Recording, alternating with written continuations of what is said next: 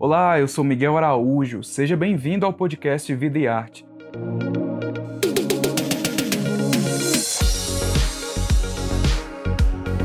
Aqui você encontra conversas com vários artistas brasileiros. Fica atento porque toda semana sai um episódio novo no seu agregador de podcast favorito. E ó, para acompanhar o bate-papo na íntegra e saber de mais detalhes sobre o projeto Vida e Arte Convida, assine o Povo Mais, a plataforma multi-streaming do jornal O Povo. E acompanha também o Vida e Arte nas redes sociais e nos cadernos especiais do o Povo.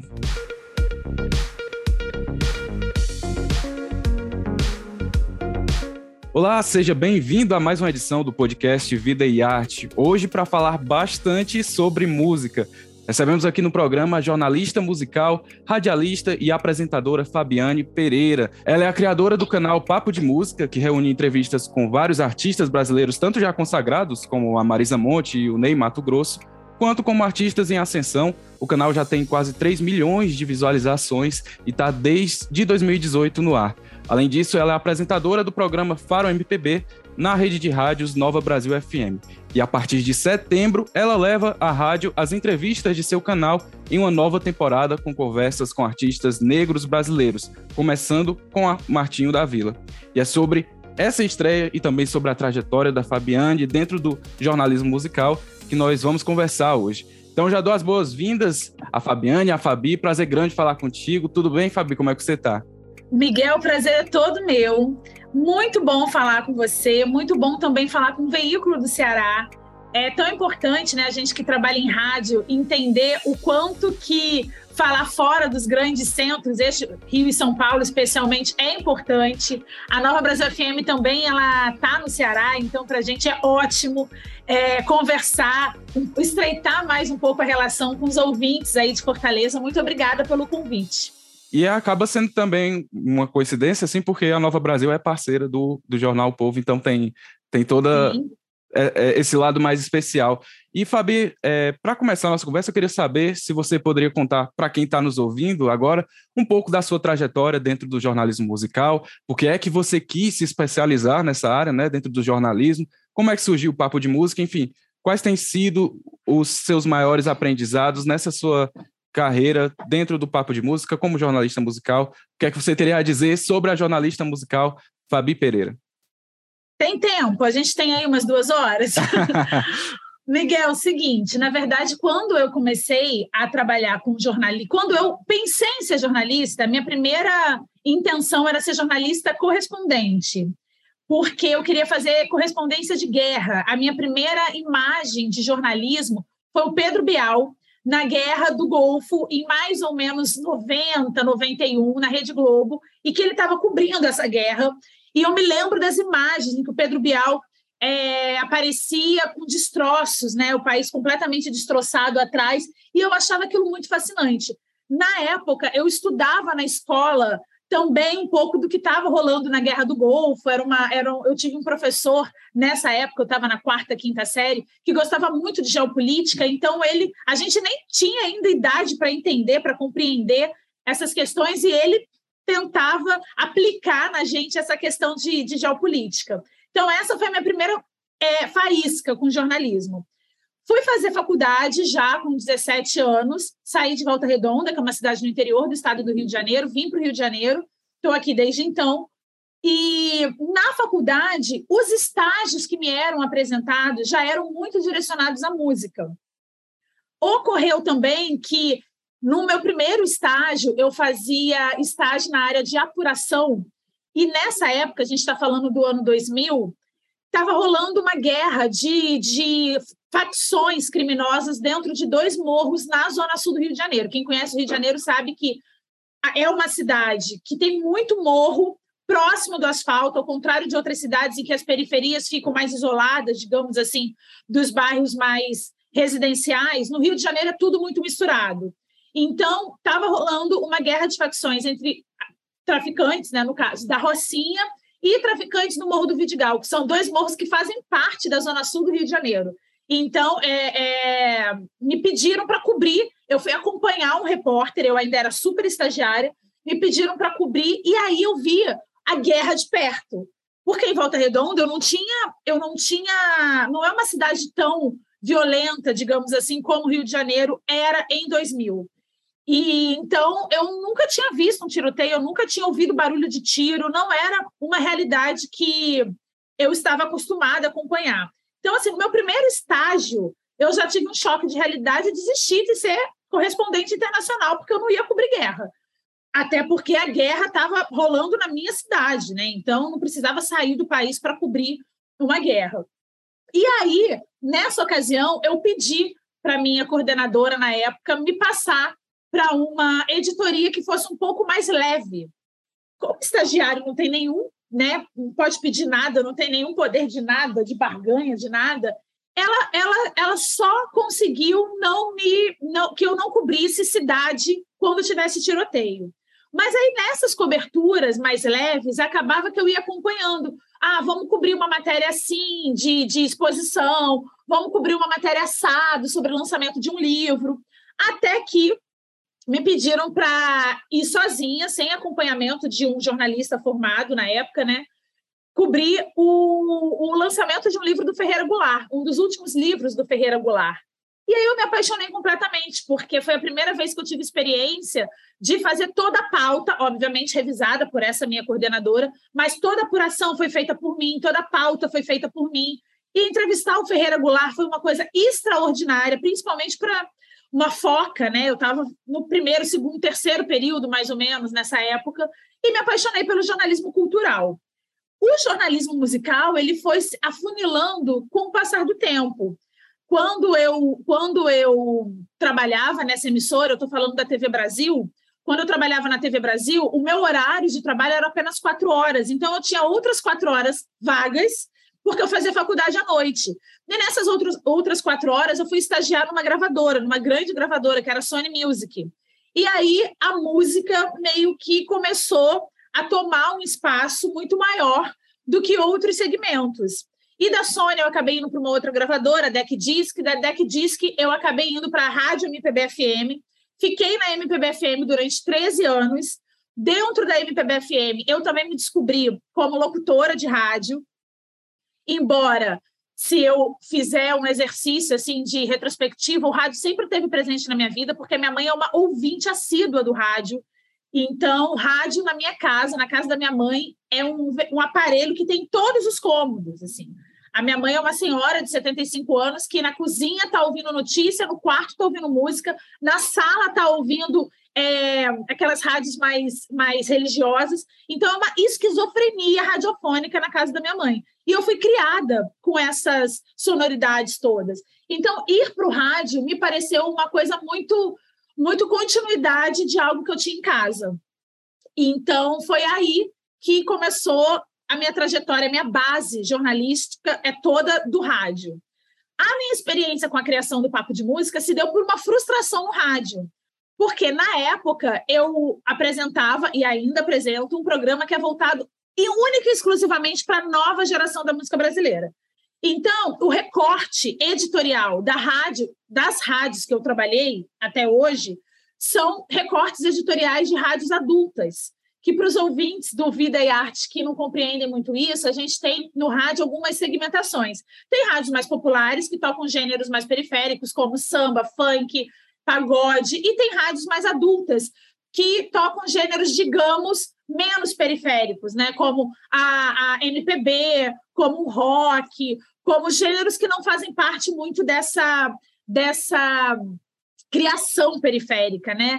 E, e as rádios que eu trabalhei até hoje, todas são rádios nesse segmento adulto. Então, eu nunca pude, no rádio, entrevistar, por exemplo, é, artistas mais populares. E eu tinha muita vontade de entrevistar Tiaguinho, que é um artista que eu cresci ouvindo, Pericles, que é outro artista que eu cresci ouvindo, Xande de Aviões, que é um artista que eu amo. Então, eu não conseguia fazer isso no rádio, porque eu tinha um recorte editorial que, e tenho até hoje, que não permite que eu entreviste artistas de gêneros mais populares e nem artistas que não são da nova cena.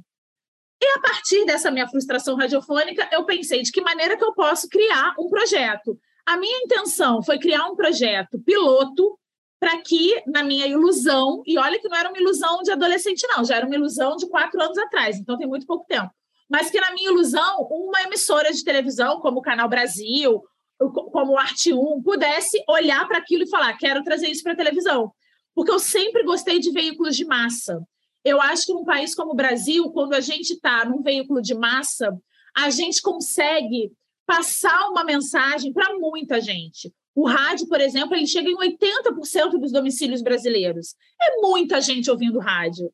Então, eu acho isso fundamental para um, um, um profissional que escolheu o jornalismo como profissão, porque é uma prestação de serviço, né? Você está falando com muita gente ao mesmo tempo. E do mesmo jeito que eu sou apaixonada pelo rádio, eu sou apaixonada pela televisão. Então, quando eu criei o Papo de Música, eu criei nesse formato bem televisivo. Se você olhar as entrevistas do canal, tirando a temporada que foi feita através de uma videoconferência por conta da pandemia, os cortes, os frames, a direção fotográfica, ela é toda voltada para a televisão. Ela não é um, um, não são entrevistas que você fala, ah, os canais de, de YouTube costumam fazer entrevistas desse jeito. Eu sempre criei um, um, um projeto, né, um produto, digamos assim, mais voltado para essa parte audiovisual, porque a minha intenção com o Papo de Música inicialmente era ir para a televisão. E confesso que até hoje é, tá? Não é uma coisa assim, ah, abandonou essa vontade, não. Se tem uma coisa que eu invisto... Ainda tá, canal, ainda tá ainda na cabeça essa ideia, né? Claro, jogo para o universo. E se tem uma coisa que eu invisto no canal, porque é um canal independente, cada temporada eu tenho que correr atrás de um patrocínio diferente. Mas o meu maior investimento no canal é nessa parte de direção fotográfica, porque eu quero realmente que tenha um diferencial quando você assistia uma entrevista, por exemplo, do Martinho da Vila, que foi ao ar na Nova Brasil FM na estreia no início de setembro, você vê que tem o áudio e tem também toda essa parte visual, né? São três câmeras, tem corte, tem uma edição muito caprichada. Então, o Papo de Música surgiu daí, dessa minha vontade de entrevistar artistas que fossem de outros segmentos, não só desse segmento, digamos, adulto, MPB, contemporânea, mas que fosse também de um segmento mais popular e que eu pudesse é, atingir um outro tipo de ouvinte, que é um ouvinte que não está acostumado a ouvir, por exemplo, rádio adultas, ou que está acostumado também, mas que quer e que tem outros interesses, assim como eu. Eu amo ouvir, por exemplo, Joelma, é uma, é uma entrevista que eu amei fazer. Tem várias entrevistas que eu fiz no canal, por exemplo, que infelizmente eu fiz no período pandêmico. Então, eu não encontrei, por exemplo, pessoalmente com a Joelma, eu não encontrei, por exemplo, pessoalmente com o Tiaguinho. Depois até vira encontrar em alguns outros eventos, mas não como jornalista entrevistado. E, e daí surgiu o Papo de Música, e agora, nessa quarta temporada, eu consegui unir essas duas coisas: é levar as entrevistas do canal para a rádio, que eu já trabalho, já estou na Nova Brasil há dois anos, continuo apresentando o Faro. Não sei se o Faro vai continuar ano que vem, é uma coisa que eu sempre tenho falado, porque o Faro não é uma marca minha, o Faro é uma marca da ex dona da primeira rádio que eu trabalhei, então existe aí uma questão também de burocrática, né? Mas eu com certeza continuo na Nova Brasil FM por muito tempo, se eles quiserem, e continuo entrevistando artistas de música. E, e é né? muito é muito legal ver essa sua história, essa sua caminhada dentro do jornalismo até chegar ao jornalismo musical, porque mostra como às vezes as coisas acontecem sem que a gente nem imagine que um dia possam acontecer, né? E eu não sei se você esperava que a, a estreia dessa temporada na Nova Brasil fosse acontecer algum dia desde que você criou o Papo de Música e tanto fez tem feito sucesso que a prova está sendo agora, né, com a estreia em setembro da, da dessa versão radiofônica. E eu queria saber é, se tem. Você disse que leva as entrevistas do YouTube para agora para a rádio, né? Vão ser as mesmas entrevistas ou vão ter recortes específicos, edições específicas? Como é? Como é que vai ser? Então, Miguel, primeira coisa, sim, quando eu criei o Papo de Música, eu esperava que ele fosse para o rádio. Assim como eu espero que ele um dia vá para a televisão. Porque eu acho que a internet está aí para somar. Então, eu acho que o rádio tem feito isso muito bem, a televisão também, que é se aproveitar da internet para somar visualizações, somar em captação de receita, somar em prestação de serviço. Então, quando eu criei o, o Papo de Música, eu pensei mesmo que eu um dia levaria para o rádio e um dia levaria para a televisão. Para o rádio veio antes. mas eu espero também em breve ampliar mais, expandir mais essa audiência. Agora, quando você me pergunta sobre formatos, a ideia dessa temporada é que ela seja feita em três formatos. O primeiro formato é o formato radiofônico. A entrevista, quando ela vai ao ar no rádio, ela vai ao ar recortada por músicas que fazem parte da carreira daquele artista. Então, é uma hora de duração, o programa vai ao ar domingo, de 7 às 8 da manhã. E nessa uma hora, a gente tem bate-papo recortado, né, com misturado, digamos assim, com as músicas que fazem parte do, do mosaico que forma aquele artista. Não necessariamente são músicas de autoria daquele artista e nem cantadas por aquele artista, mas músicas que fazem parte da história dele. Então, eu vou te dar um exemplo.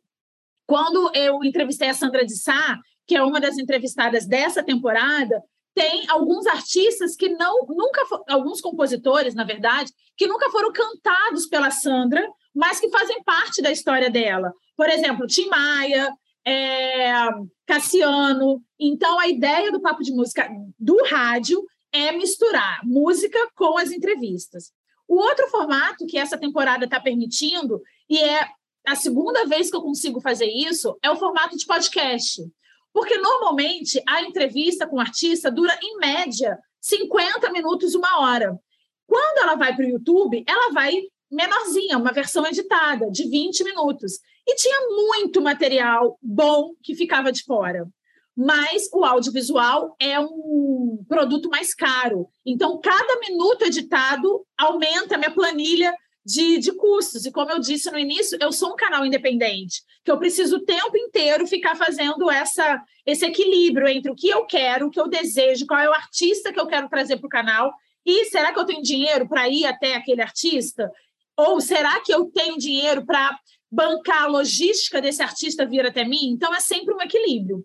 Então, nessa temporada, que tem um patrocínio, na verdade, vou me corrigir novamente, é uma temporada que tem a parceria da Vivo e não o patrocínio. Mas nessa temporada que tem essa parceria da Vivo, eu estou conseguindo realizar os três formatos, que é o formato radiofônico, o formato em podcast e também o formato YouTube. Então, a ideia nessa temporada, pela primeira vez, a gente está conseguindo realizar os três formatos. Você falando da questão de que a entrevista costuma ser 50 minutos, uma hora, mas no YouTube é reduzida e aí fica faltando, faltando não, mas fica deixado de lado um material muito bom. Eu, eu acho que eu te entendo bem isso, porque realmente. Todo jornalista sabe que é, é isso, né? Tem, tem essa questão de realmente fazer a edição e. Mas ainda assim fica, pode acontecer de ficar muita coisa boa para ser aproveitada e aí a gente, aqui no Videarte, por exemplo, a gente tem o Videarte Convida, a gente faz uma mescla de formato do podcast com também o audiovisual. E aí, voltando para a estreia do, do projeto do, do Papo de Música na Nova Brasil, vai começar. Primeiro episódio é com o Martinho da Vila. Queria saber, primeiro, entender qual o motivo dessa escolha, porque você quis que começasse logo com o Martinho da Vila. Bom, tem muitos motivos, mas o primeiro deles é porque talvez seja o artista preto mais velho que a gente tem em atividade no Brasil. Talvez, é, posso estar muito enganada, tá? Mas eu tô, eu tô falando do artista preto com projeção nacional, só para fazer um, um outro recorte aqui, mais velho que está em atividade no Brasil. Eu não sei se a gente tem no Brasil outros artistas pretos com a projeção nacional que o Martinho da Vila tem é, na idade dele. Então, esse foi meu primeiro recorte. É, é um artista que está há muitos anos, são mais de seis décadas dedicadas à música, e não só à música, que é uma outra é, grande, grande, um grande trunfo da obra do Martinho, um grande. Uma, eu olho para Martinho eu penso, nossa, deveria, assim como Chico Buarque, ganhar um prêmio Camões pelo conjunto da obra porque Martinho da Vila, ele não é só cantor e compositor, ele é sambista, ele não só compõe samba, como ele compõe samba enredo, ele não só é músico, como ele é escritor, tem mais de 20 livros lançados, além de ser um precursor do movimento negro no Brasil. Essa temporada do Papo de Música é a primeira temporada que eu dedico a temporada inteira a um artista. E me foi muito muito sentido a perda do Letieres Leite Primeiro, porque eu tinha uma entrevista marcada com ele e, infelizmente, não foi possível realizá-la porque ele faleceu antes. Segundo, pela forma extraordinária que ele revolucionou a percussão da música brasileira com a Orquestra Rumples. Então, essa temporada é toda dedicada a Letieres Leite, que dizia que toda música brasileira é afro-brasileira. E aí, a partir dessa frase, eu criei uma temporada com 19 artistas, todos pretos. E, dentre essa curadoria, eu quis que Martinho da Vila fosse o primeiro, por conta dele ser o mais velho em atividade, por conta dessa projeção nacional dele e por conta do conjunto da obra. Dele ser um artista que, além de músico, sambista, é um baita escritor, é um dos pioneiros no movimento negro brasileiro, é um dos primeiros artistas que colocou, que verbalizou as lutas que os livros não contam, digamos assim, né, as histórias que os livros não contam do movimento negro. Então a escolha do Martinho se deu por isso. Fora que ele é uma coisinha, né? Dá vontade de levar Martinho para casa. ele é muito extraordinário, ele é muito querido, é, carioca como eu, então também teve esse bairrismo, assim, dele ser carioca. Um pouco de clubismo, né? Teve Mas merecido, um clubismo, merecido. Merecido, né? E é, um, e é um artista que eu frequento muito. Eu vou muito aos shows dos filhos do Martinho, eu vou muito aos shows do Martinho. Então, a escolha do Martinho se deu por muitos motivos. E é importante também, Fabi, é, essa temporada vai ser inteira dedicada a artistas negros, né? Com Sim. Entrevistas apenas com, com artistas negros e de isso ser feito quando eles ainda estão em vida. É claro que é, é, a entrevista é quando eles estão em vida, mas, por exemplo, poderia ser aproveitado algum material anterior. Enfim, claro. o que eu estou querendo dizer é a importância de fazer esse essa homenagem, de certa forma, é uma homenagem, né? Enquanto claro. ainda estão em vida. E eu lembrei logo do Gilberto Gil, fazendo 80 anos recentemente. E que, que bom que a gente ainda tem o prazer de, de vê-los compondo, atuando, enfim, Sim. dando à cultura brasileira tantos presentes, né? Sim. E você falou uma coisa muito importante, porque eu tenho uma entrevista que não foi ao ar ainda, da Elza Soares. E eu pensei muito se a gente colocava essa entrevista nessa temporada. Mas isso que Foi. você disse, você pegou no ponto crucial. Eu quis, nessa temporada, homenagear os artistas em vida. E não só homenageá-los, é, os artistas, digamos, que estão aí na estrada há muitos anos, mas também é, trazer artistas que estão pegando esse legado e apontando para frente. Então, eu quis juntar nessa temporada uma espécie de ancestral do futuro. Eu conversei com a MC Tá, que está nessa temporada, e ela usou essa expressão que eu achei maravilhosa também para definir a temporada, sabe? É quando legado e, e, e, projeção, e né? E é futuro andam se entrelaçam, juntos. né? Se entrelaçam, exatamente. O Gilberto Gil não está nessa temporada, só para ninguém perguntar por que, que Gil não está nessa temporada. Porque o Gil esteve no canal na centésima entrevista. A centésima entrevista do canal foi com o Gilberto Gil. E eu achei que ia ficar muito recente a entrevista, porque foi uma entrevista muito vista, muito divulgada também na imprensa. Então, só por isso, porque Gil merece todos os, todas as honrarias, todas as nossas palmas, mas só por isso que ele não está nessa temporada. Mas, para as pessoas me perdoarem aí, tem dois grandes nomes que estão nessa temporada, que é Djavan, que eu nunca tinha entrevistado na vida, e Paulinho da Viola, que é outro octogenário também, que completou 80 anos esse ano, que eu já tinha entrevistado, mas nunca no canal Papo de Música. Então, a gente tem aí para compensar a falta de Gilberto Gil, digamos assim, porque muita gente me fala, moxa, mas por que, que Gilberto Gil não está na temporada? porque ele esteve na centésima entrevista do canal, então eu convido todo mundo que está ouvindo o Vida e Arte para procurar, procurar lá, youtube.com.br Papo de Música Gilberto Gil. E tem umas compensações aí. Tem Djavan pela primeira vez e tem Paulinho da Viola também.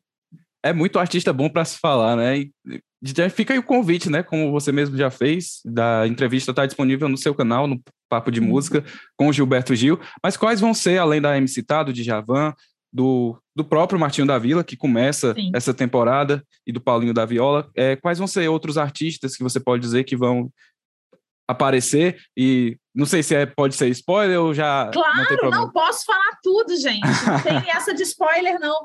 Ó, seguinte, tem Sandra de Sá, tem Chico Brown, que é filho de Carlinhos Brown e neto de Chico Buarque de Holanda. Eu costumo dizer que a herança genética desse menino é, é, um peso, né? Porque ele carrega boa parte da música brasileira nas costas. Tem a Lineker maravilhosa, que fez uma entrevista exclusiva. A gente vê pouco a Lineker dando entrevistas, especialmente em vídeo, né?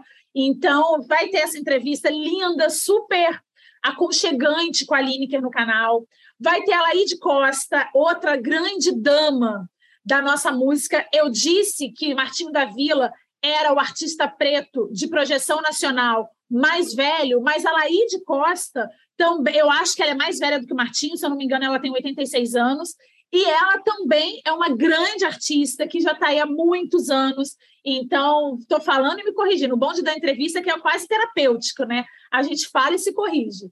Tem também a Laide Costa, tem Xênia França, Lued Luna, que são artistas dessa geração mais recente. Tem a outra grande, Leci Brandão. Então, tem muita gente boa que está nessa nesse caldeirão aí do papo de música até dezembro. As entrevistas começaram em setembro e vão ao ar até o dia 18 de dezembro, penúltimo domingo do ano, que o próximo domingo já é Natal e o outro já é Ano Novo. Então, até o dia 18 de dezembro tem entrevista no ar na Nova Brasil FM e no canal até o dia 20 de dezembro.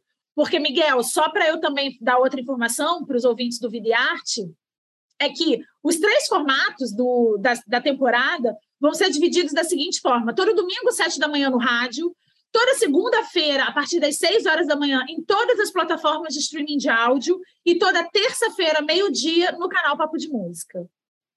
A entrevista até o ano acabar, acabar bem o ano, né? Com, com tantos artistas é, ícones da música brasileira que estão em ascensão como você mencionou também. E eu ia fazer uma pergunta, acabei esquecendo, é para saber se a conversa que você teve com a Elza Soares foi durante a pandemia ou foi se foi antes ainda?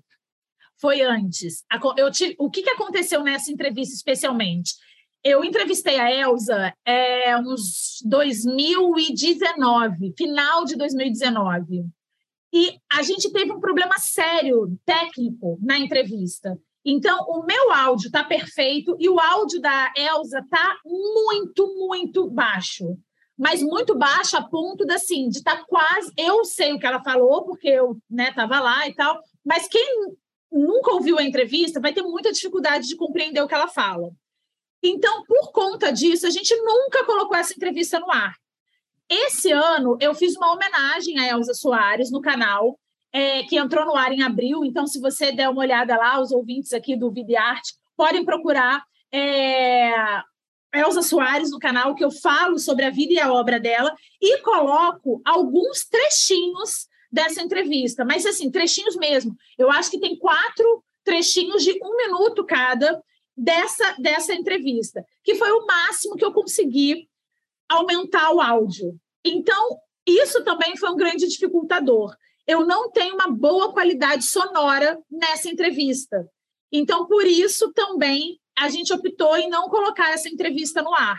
Que pena, mas pelo menos eu imagino quão engrandecedor tenha sido esse momento para você da, da entrevista em si. E que bom que deu para aproveitar pelo menos algo para fazer essa homenagem à Elsa. E, Fabi, é, eu vi uma fala sua para o próprio site da Nova Brasil falando sobre o seu projeto, que seria esse seria o formato cross-mídia, né? Como a gente já debateu, seria de usar formato tanto sonoro do, do rádio, quanto também do audiovisual, no caso do YouTube. E eu queria saber quais são as mudanças que você percebe nesse encontro de mídia, é, se você já passou por uma outra adaptação que assemelhasse, se assemelhasse a esse novo projeto. Enfim, que potencialidades você enxerga nesse encontro de, de formatos?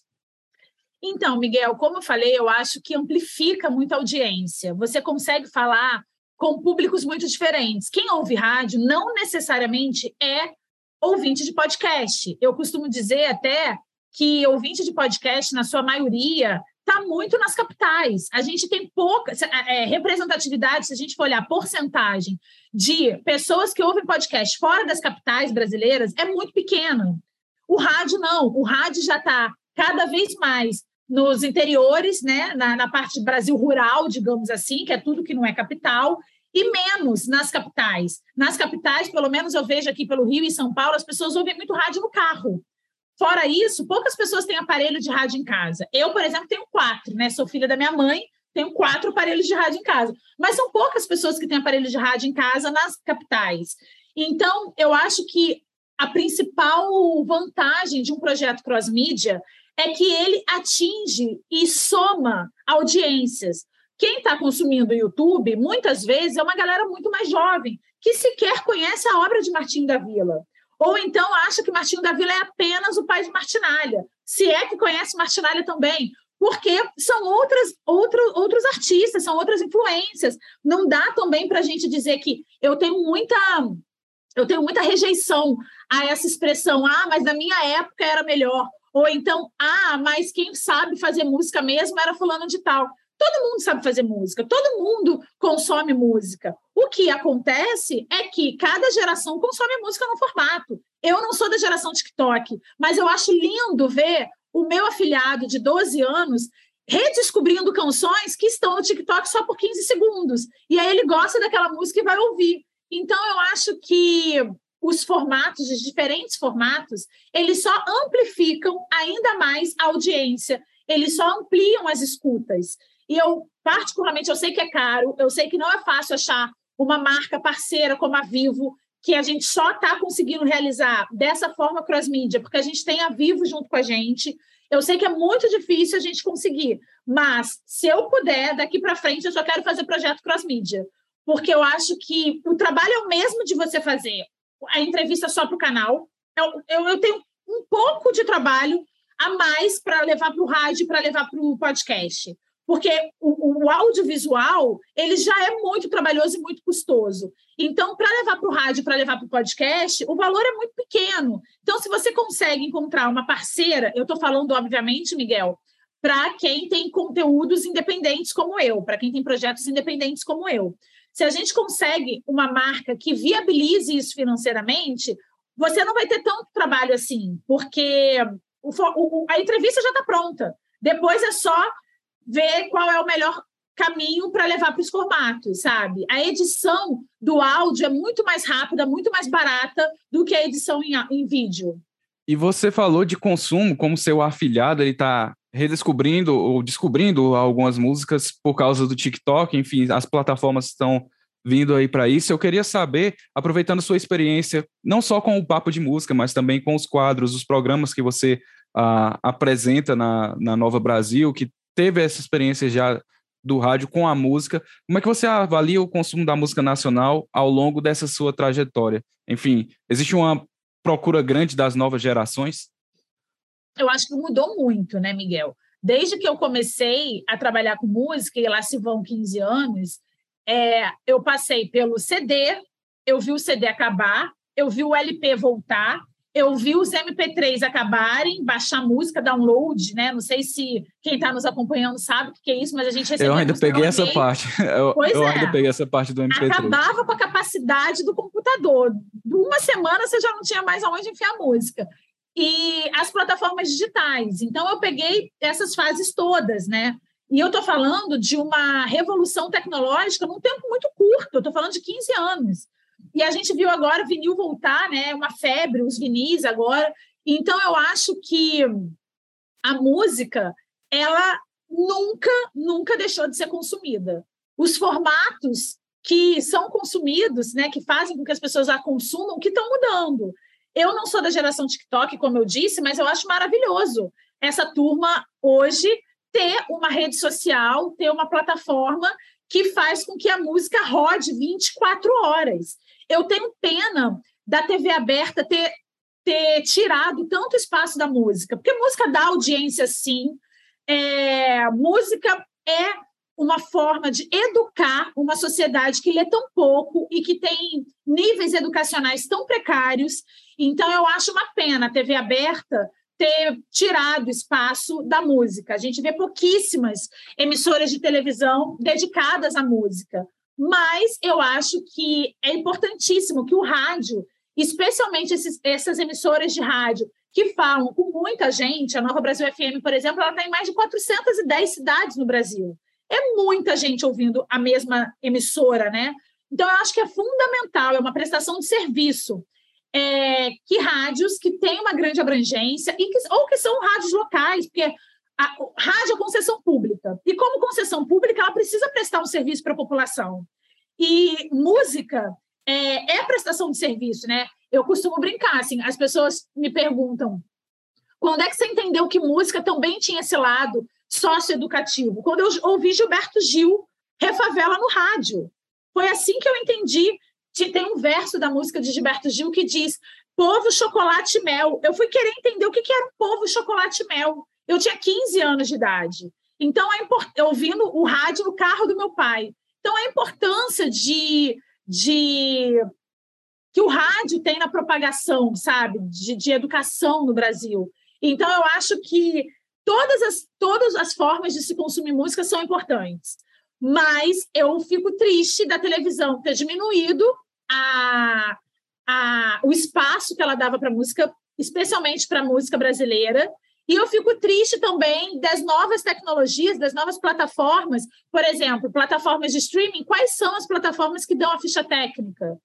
É, é pouquíssimas. Coisa que né? você vê recorrendo a uma mídia física, ou então pesquisando na internet Exatamente. CDs, LPs, vinis, os encartes Exatamente. vinham, né?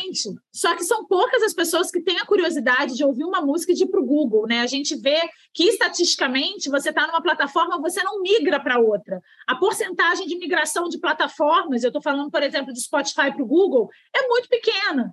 Então, o ideal nessa época que a gente está de algoritmo é que tudo venha muito mastigado.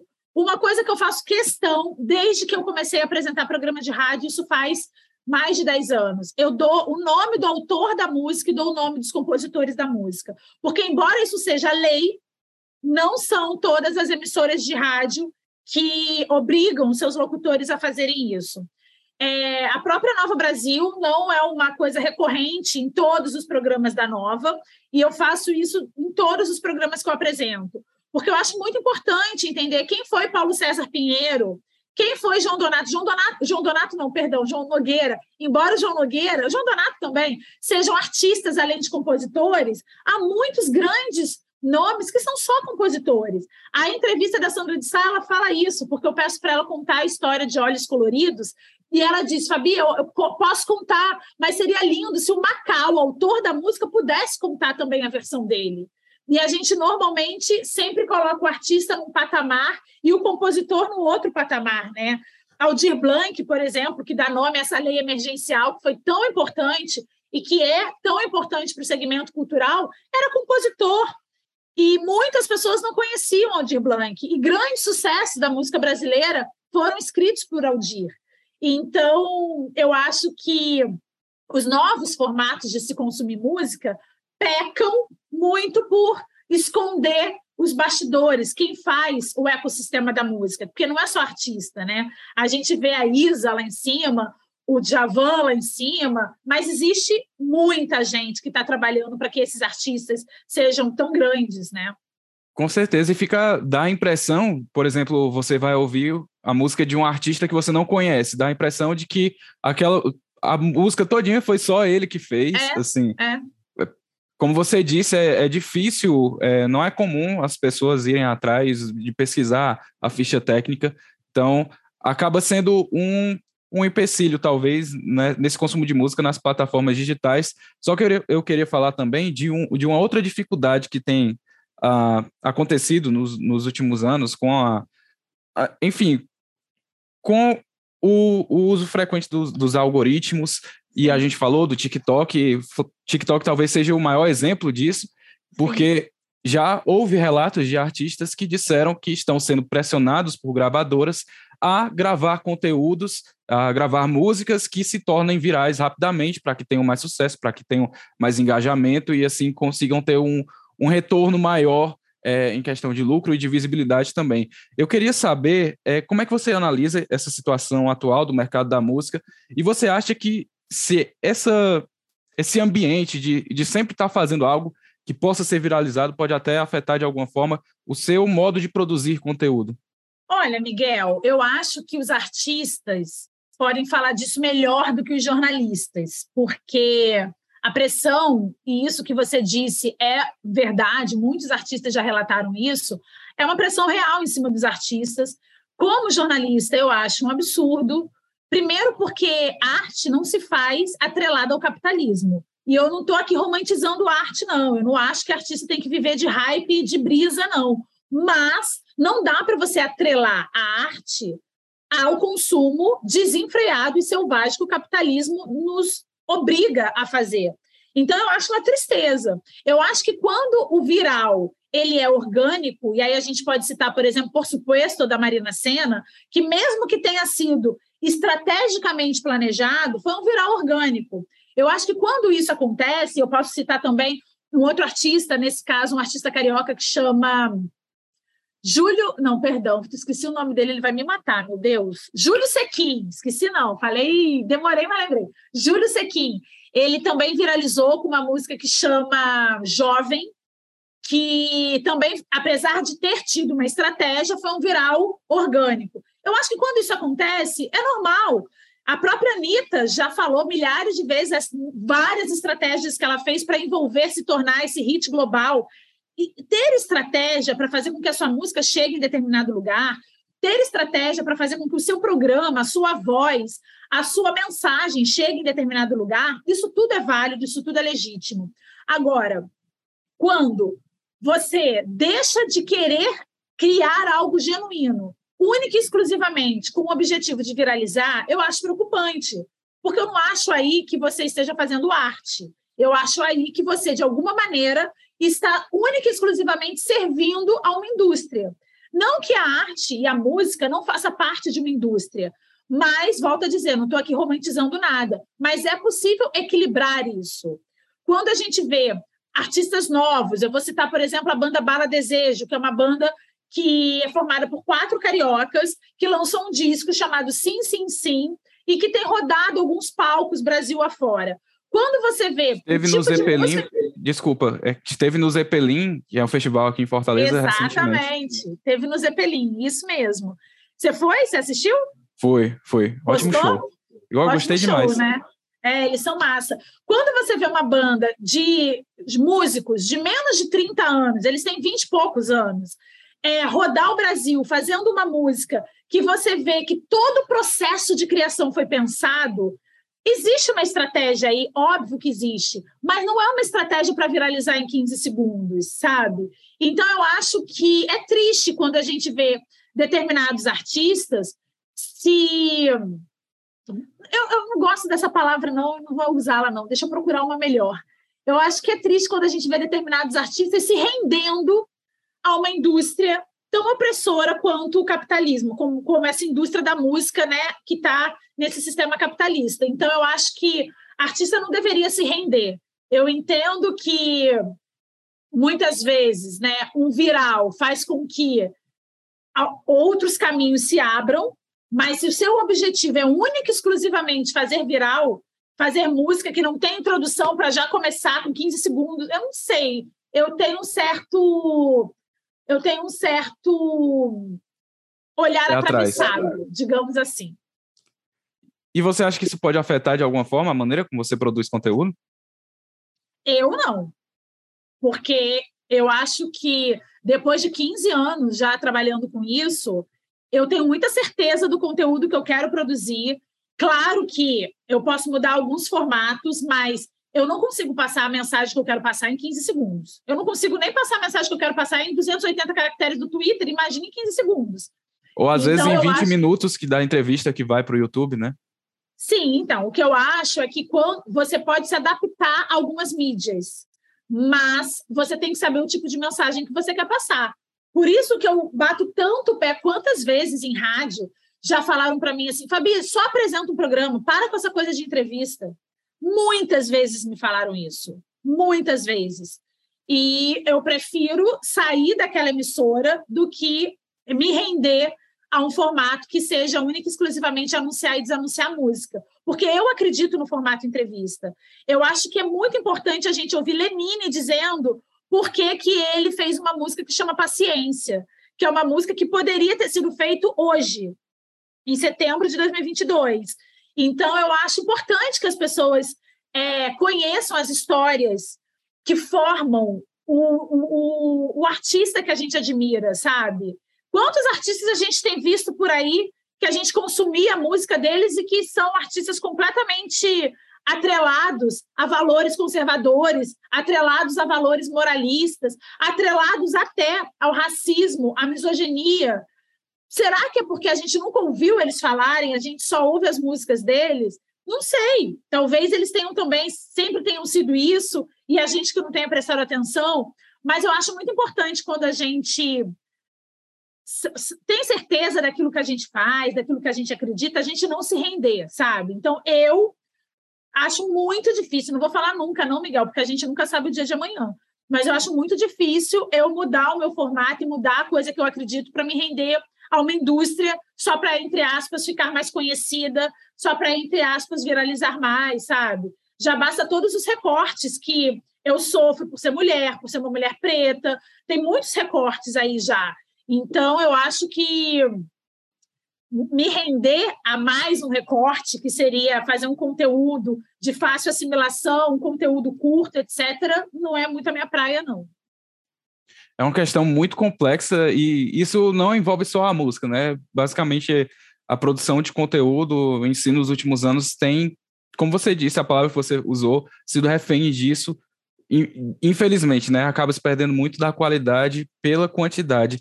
E por falar em adaptação, muito. já chegando ao final da nossa conversa, Fabi, é, uma das coisas que a gente precisou vivenciar foi se adaptar à pandemia. Como é que foi para você, é, tendo o canal desde antes da pandemia, ter que ir para esse novo formato de entrevista, fazer uma temporada todinha por entrevistas à distância? Como é que foi para você passar por isso?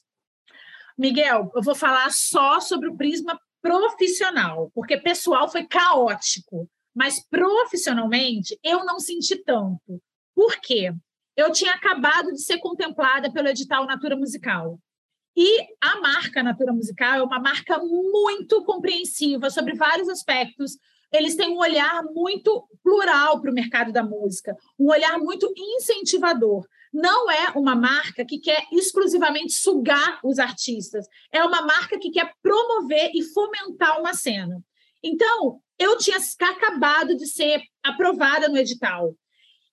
A única coisa que eu precisei fazer foi adaptar. As entrevistas deixaram de ser presenciais e passaram a ser online. Para a marca, isso não foi uma questão, então eu não tive muitos problemas nessa adaptação. Óbvio que a entrevista perde muito sendo assim, através de uma videochamada.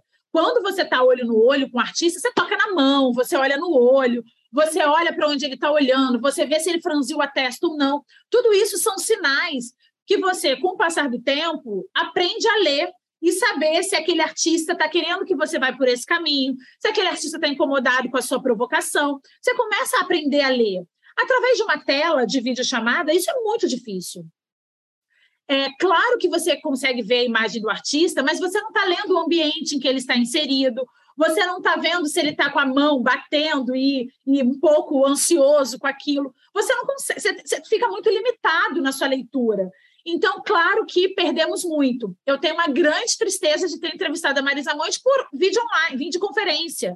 Foi uma entrevista online. A Marisa é uma das minhas maiores referências na música. Eu confesso que se eu tivesse perto dela, talvez tivesse sido uma catástrofe, porque realmente eu sou muito fã. Mas eu queria muito ter entrevistado a Marisa pessoalmente. Eu espero que isso ainda ocorra em algum dia, no próximo disco, enfim. Mas é, eu não tive muitas, muitos problemas com essa adaptação, não. Eu fiz muita coisa em casa, eu trabalhei muito em casa. Eu fiz todas as entrevistas do rádio na minha casa durante mais ou menos uns oito meses a galera que está agora ouvindo a gente no vídeo arte não está vendo, mas eu tenho um painel do meu programa de rádio na minha casa, que a rádio me mandou para, durante o período da pandemia, eu conseguir fazer as entrevistas tendo como pano de fundo a logo do programa. Então, assim, eu realmente não tive muitos problemas de adaptação. Trabalhei demais, foi uma, uma fuga até, porque muitas pessoas, meu Deus, quantos amigos meus não trabalharam, quantos amigos meus tiveram que mudar de profissão, eu tive a sorte de trabalhar muito, de poder ajudar muitos dos meus amigos que estavam sem trabalho, mas é, pessoalmente foi um caos, foi caótico, desenvolvi uma série de fobias que eu não tinha. Foi um período muito difícil para todo mundo, né? Sem dúvidas. E A, a, pandemia ainda não acabou, mas felizmente já diminuiu bastante. Temos vacina, né? Pelo menos. Sim, sim, com a vacinação já diminuiu bastante a preocupação. E falando sobre futuro, para encerrar essa, esse nosso papo tão agradável, como é que foi, ou como é que foi não? o que é que você pensa, assim, de passos futuros para o canal, até na sua própria é, carreira como jornalista musical? Bom, como eu já falei aqui, eu tenho muita vontade para televisão. É, eu acho que TV, especialmente a TV aberta, eu não, me, eu não sei aonde que vão me enfiar, tá? Mas isso é problema dos executivos e não meu. Mas é, eu acho que a TV aberta precisa muito de voltar a abrir espaço para música, abrir espaço para cultura, porque a cultura do Brasil foi o que nos salvou nesses dois anos de suspensão. Se não fosse as lives com os músicos, se não fosse o teatro online, se não fosse leituras poéticas online, eu não sei o que seria dessa humanidade. Se todos nós estivéssemos trancados em casa, única e exclusivamente adoecidos e amedrontados por conta de um vírus sem cultura. Então, eu tenho muita vontade, já que a gente está falando aqui de projeção, de projetos futuros, de levar o meu conteúdo e ou adaptar esse conteúdo, mas focar na cultura para a televisão. É, para 2023, a gente está estreando agora no Novo Brasil, né? Mas para 2023, para quem está ouvindo a gente, é, projetos em rádio, principalmente uma rádio grande como a Nova Brasil FM e emissoras de televisão, eles são pensados com muita antecedência, né? O Papo de Música, por exemplo, eu entrei na rádio tem dois anos e meio. Desde quando eu entrei na rádio, eu já estou falando com eles sobre querer fazer o Papo de Música lá, fazer o Papo de Música lá. Então, levou dois anos para eu conseguir. E para o ano que vem, 2023, eu, eu já estou em conversas com a rádio para a gente fazer um outro tipo de formato, que vai ser um formato que a gente vai estar tá no rádio, no ar, mais dias da semana, falando sobre mais coisas, e não só sobre música, mas outras coisas de cultura. Então, tem muita coisa boa vindo por aí eu acho que o produtor independente, apesar de eu estar numa emissora grande, as pessoas sempre perguntam: ah, mas você está na maior rádio de promoção de música brasileira no país, você não é independente. Eu sou, eu sou muito da guerrilha, eu sou muito da produção independente, porque eu comecei muito na guerrilha e na produção independente. O Papo de Música, apesar de estar na Nova Brasil, ele é 85% feito por mim, desde a produção até a pesquisa, passando pelo roteiro, pela entrevista, tudo é muito concentrado em mim, porque eu quero que seja assim, porque eu acho que eu consigo, apesar de ficar super sobrecarregada. E eu não estou aqui também romantizando burnout, não, tá, gente? Mas é o meu modus operandi é melhor com as coisas concentradas em mim. Então, o papo de música já me dá muito trabalho, mas eu acho que, como jornalista, é, até por, pela né, formação cidadã que eu tenho do jornalismo, eu quero cada vez mais falar sobre cultura, e cultura vai muito além da música, apesar da música ser uma manifestação cultural que conecta muitas pessoas, né? Talvez que seja a que mais conecta pessoas. Eu quero falar também sobre outras manifestações culturais no rádio, na televisão. Então, o projeto não falta. E quem sabe no futuro próximo eu converse novamente com você, já falando da Fabi Pereira, do programa na televisão, né? Quem sabe. Né? Aí, Miguel, ó, já estamos já está fechado, tá? Já não precisa nem passar pela vou, assessoria. Vou anotar tá na agenda já. Fabi, muito obrigado. Foi maravilhoso conversar com você, um papo incrível. Então, parabéns pelo seu trabalho também, por essa estreia e também pela sua trajetória no jornalismo musical. Enfim, foi uma honra conversar com você. Miguel, eu te agradeço muito. Eu sei o quanto é difícil entrevistar coleguinha.